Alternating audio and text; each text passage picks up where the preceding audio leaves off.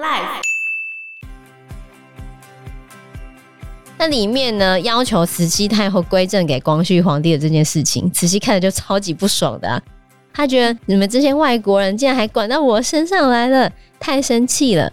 最后是一气之下才跟各国宣战的，因为看到这些外国照会，怒气涌上心头，爆炸，对，就爆炸了。不过呢，这个照会是假的。Hello，大家好，我是 Joe，我是 Fana，我是 Anna。今年五月，英国的新任国王查尔斯三世终于正式登基了。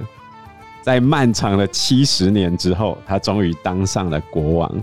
从他妈妈往生到现在也过了一段时间了，所以你可以看到，其实他妈的离开对整个时局的变化都有一定的影响。那我们这一集节目呢，要继续来谈影响中国近代最重要的一个女性执政者——慈禧。我们上一次慈禧的播出已经是今年年初一月十二号的时候。天啊！这么久了，现在已经是五月五号了。对，我们终于要讲她最后的 moment 了。最后的最后，那我们一月的时候讲到慈禧，是讲到义和团，就正要讲到八国联军啊。对。嗯。那我先来简介一下义和团。义和团是来自于山东的一个半宗教半武术的团体，因为山东这个地方民风剽悍。我们以前有提到孔子嘛？嗯，其实孔子他不是大家印象中那种文弱书生的形象哦。孔子应该是高头大马的肌肉猛男。真的假的？很难、啊、很难想象。他是肌肉猛男。我一直以为他就是瘦弱这样子，然后拿着一本书。没有，他非常擅长射箭，然后他力气也非常大。嗯，而且身高又高。因为我记得我们某一集讲那个古代运动会的时候。对啊。孔子他爸爸就是开城门的大力士。对，其实，在山东这个地方，自古以来就出过非常多的英雄豪杰，比如说秦叔宝，就门神啊，嗯，那就是山东人。所以山东人民风剽悍，大家又喜欢习武，那这就要讲到另外一个问题了。讲到习武这件事情啊，中国有一个非常有名的网红，叫做马保国。马保国。他的绝招叫做闪电五连鞭，去年很红啊，今年好像突然销声匿迹了。他为什么会红？是因为他竟然对现代武术，呃，他竟然对现代的拳击跟自由搏击发起了挑战。嗯，他认为中国的这个传统武术才是最厉害的。真的假的？当然是假的啊！他先找英国的拳王拍了一支影片。他如何吊打这个英国拳王？他有成功被吊打？哦，如何被吊打？没有，他真的吊打英国拳王？有吗？他后来就把这支影片 PO 上网，后来就引发一连串的事件。中国有一个专门揭穿你是不是假货的一个武术家，叫做徐晓东。要怎么揭穿？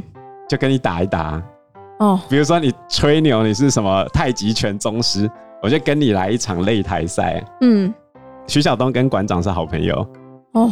然后他那时候连续挑战很多传统武术的宗师，后来徐晓东就跟马保国两个人就搭上线，开始互相叫嚣。嗯，马保国就把他跟外国格斗冠军打架的那个影片 PO 上网，就去呛徐晓东。然后后来他们两个就真的打了一场，结果是比赛之前他不断的利用各种方式想要闪过比赛，比如说。两个人已经快要开始比赛，突然警察就出现，嗯、说这边有人报警聚众斗殴。他报警，他叫他徒弟报的警。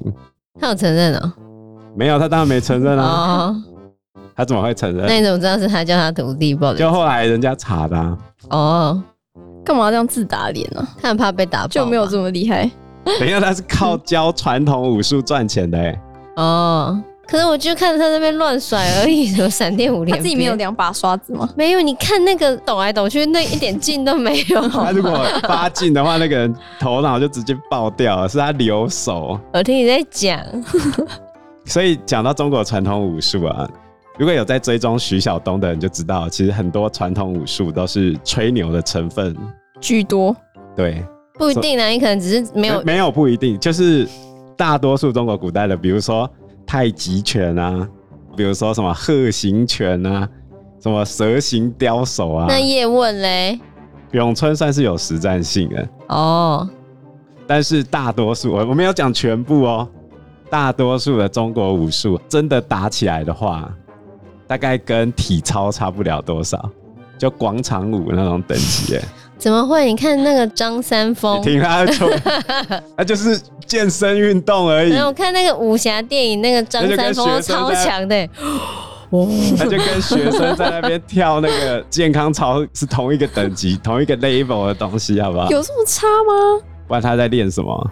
哦，真的哦。你去看那个外单弓在那边抖，你 我跟你讲，你去找馆长来一拳下去，直接就晕倒。外单弓又不是武术，那是练身体健康的。对啊，是啊。那我问你，练身体健康跟学生跳那个健康操有什么差别？健康操还有一个健康两个字哦。外单弓还是什么那种？他们会有那种气呀，气功，好像是啦。我那里在，我外公哎，我乱说的，我不知道。所以义和团的开始就是神功护体，刀枪不入，他就是讲这个。当然有修炼气功的部分，那谁看得到气功呢？没人知道啊，我就说有啊，他们会刀枪不入啊，然后他们就会就是会有那个大师兄，然后出来就是让你砍他一刀，然后只能砍在肚子的地方哦，不能砍其他的地方，脖子啊或者其他地方都不行，只有肚子，其他就没办法就对了，挡不住。哎、欸，我很难帮他们辩解些什么，而且他们就会叫各种神附体啊，还可以叫猪八戒附体的各种就是了。很有趣，我会讲。他们可以用符咒，还有家里会摆神像，降神之后，他可以发挥那个神的力量，有点类似鸡童。哦，对了，我们台湾的鸡桶不是有登刀梯吗？嗯，然后踩那个钉子过火这样子，有点类似这样。对，他们就上身之后可以做到这些。我们台湾鸡桶也有很狠的啊，就是拿那个狼牙棒上身之后往自己身上甩，这样都是钉子。然后全身全部都是血，这样，然后还往自己头上砸哦，太夸张了吧？所以神功护体之后，你就会刀枪不入啊？假的吧？那时候老师上课最喜欢讲什么防弹义和团？他的确表演过防弹这一件事情啊。可是那是普通的那种中国制的那种烂手枪的吧？可是你拿西方的洋枪的话，你有办法防弹哦。他就在大官面前开枪啊！后来袁世凯一看完这个开枪表演之后，直接拔出自己的手枪，往那个大师兄头上一枪，大师兄就挂了，当场倒地。而且义和团迷信到什么程度？就是他们还相信有一种东西叫阴门阵。阴门阵就是他们认为女性的生殖器官对准洋人之后。他们就认为那个大炮会直接闪掉，AT 立场会偏离就对了。对，那是吓傻吧？吓到手歪掉啊！这样是要把女生抬起来是吗？对啊，义和团的这些人，他们还到处放假消息，说洋人他们也会这样子，就找裸女骑在大炮上，站在高楼上，提升他们大炮的作战能力。听他在讲，太瞎了。他们甚至还讲说。洋人用的那个指挥旗是用女生的内裤做的，不是不是毛织成的啊？胡扯，乱说一通，太瞎了吧！所以他们后来就传说，那个洋人他们都用各式各样的魔法武器啊，会用人皮制作沾满污血的大炮啊，然后天主堂上面还涂抹月经的血啊。挂上女人的皮啊，这些作为防御设施。他们说洋人也这样干，那我们也要。后来他们讲到什么程度？就是不是神功护体，刀枪不入吗？嗯。结果被开枪直接爆掉嘛。他们就说，因为洋人在上面涂了这个女人的精血啊，然后他们先用女生的生殖器官在这些大炮子弹上面涂抹过啊，所以才会破了他们的法术哦。所以全民才会觉得哦，这个洋人就是不讲武德，超傻眼哎！对，太扯了。反正就是义和团刚开始出现的时候，原本慈禧太后是希望当地的巡抚就是去剿灭他们的，嗯，然后一开始还蛮强硬的哦。然后在剿灭他们的时候啊，慈禧太后还换了很多任巡抚，换到第三个裕贤的时候，玉贤呢，他非常的赞同义和团，甚至还让他们壮大。所以到最后派到袁世凯的时候，袁世凯才血腥的镇压山东的义和团。那义和团在山东没有办法发展下去了嘛，他就转往到直隶。因为袁世凯在练新军啊，他常常接触这些洋人啊。所以刚才讲的那些什么女生怎样怎样的，袁世凯根本一点都不相信，也不相信他们会刀枪不入。所以袁世凯对他们只有一个方法，就是杀赶。所以最后他们就全部跑去直隶了。问题是这一票人竟然还能在直隶，也就是当时候的北京附近，去拉到一堆大官去信他们哦。大官？对，这其实跟邪教的道理一样，就好像最近那个《以神之名》那一部纪录片，嗯。郑明熙这个教主也有在台湾发展他的宗教组织，他的一个拉人很好的方式就是高学历的、高社经地位的都相信我了，你为什么不信呢？人都会有这种心态，所以他们在一开始突破了少数几个大关之后，其他的关就开始跟风，想说哇，这个某某也信了，我为什么不信呢？他都可以相信，可见这个一定有道理吧？而且即使当时候已经清朝末年了。很多传统的士大夫，也就是读书人，他们其实不相信外国的科技可以进步到什么地步。你就想一个问题：我们现在穿越到三十年前就好，嗯、你把手机摆在三十年前的人前面，吓死吧！所以当时候的大官很多都觉得一定有神鬼在中间操弄，这就给了义和团发展的空间。而且当时慈禧太后其实对外国人蛮不满的。我们在上一集有讲到嘛，慈禧本来册立了大阿哥，然后想要把光绪皇帝废掉，但是列强们都不同意这件事情，然后也不参加册立大阿哥的参会，完全不给慈禧面子，让慈禧非常的生气。然后义和团呢，他们在各个地方杀外国人之外，还杀一些教民，就基督教的教民们，兴起了很多的教案。所以其实慈禧太后在一开始的时候是想要剿灭这些义和团的，但是义和团到了直隶之后，不知道为什么慈禧太后她的想法就变了。这大概过了将近半年的时间，这半年的时间，大家从慈禧太后她发的谕旨里面的那些用语，突然感受到，本来一开始她是很强硬的。但是突然又觉得这些教民其实是异民，正义之士是异民。嗯，那你怎么会从一开始要剿灭他们，到后面说他们是异民呢？所以外国人也开始渐渐发现，哎，慈禧太后的想法有变了。以张荣的书里面是说，外国公使们开始希望清朝可以去处理义和团，因为义和团已经闹了太多事情了，杀害了他们的传教士。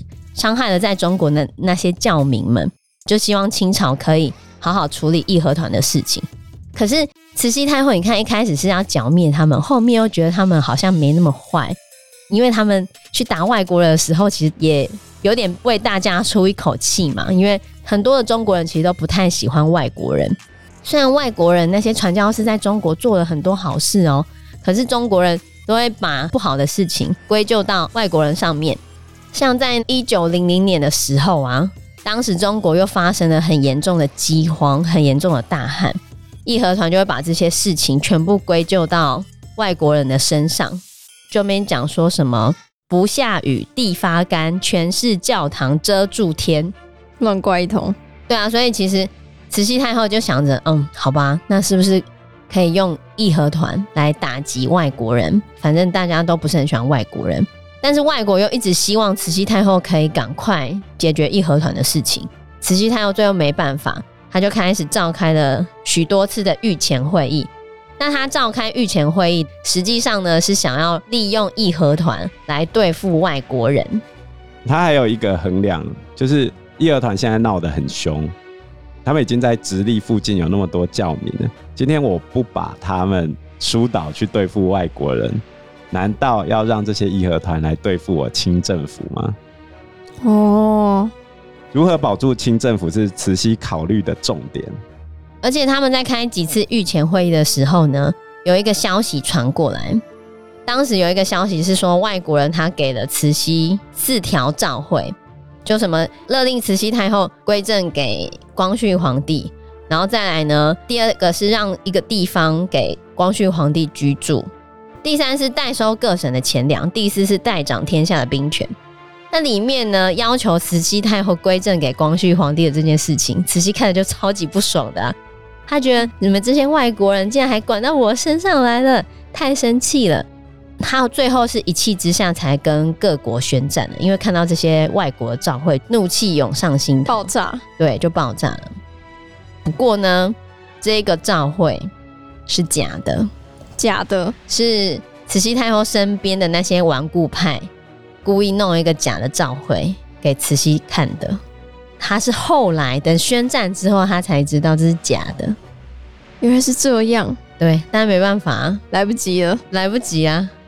他就觉得你们这些外国人管太宽了吧，还管到我身上，还管我要不要归正，觉得他们那些要求太不合理了。那既然这样子，我就放义和团来去攻打你们。所以他后来就收编义和团，准备让义和团来去攻击外国。义和团有这么多人？有义和团总共有二十万人，但根本就打不赢那些外国人。他们有神功，好不好？没有，他们根本打不赢那些外国人。还有神功护体。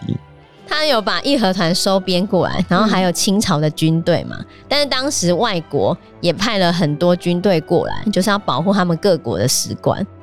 然后慈禧太后呢，就让义和团去攻那些大使馆。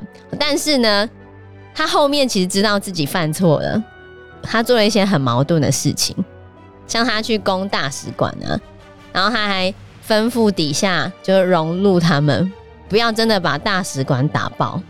所以会发现他们攻了一个月，都还攻不破那个大使馆。哎、欸，那些大使馆里面才没多少人，好不好？他就是假意攻击那些大使馆，可是，在那些公使们聚集还有家属们聚集的地方，他没有认真的攻打。嗯，还特别吩咐荣禄不要真的打破那边，然后就会让义和团在前面当炮灰，因为公使馆里面会有那个机关枪，然后出来就打义和团，不不不不不不，那义和团就死了很多人。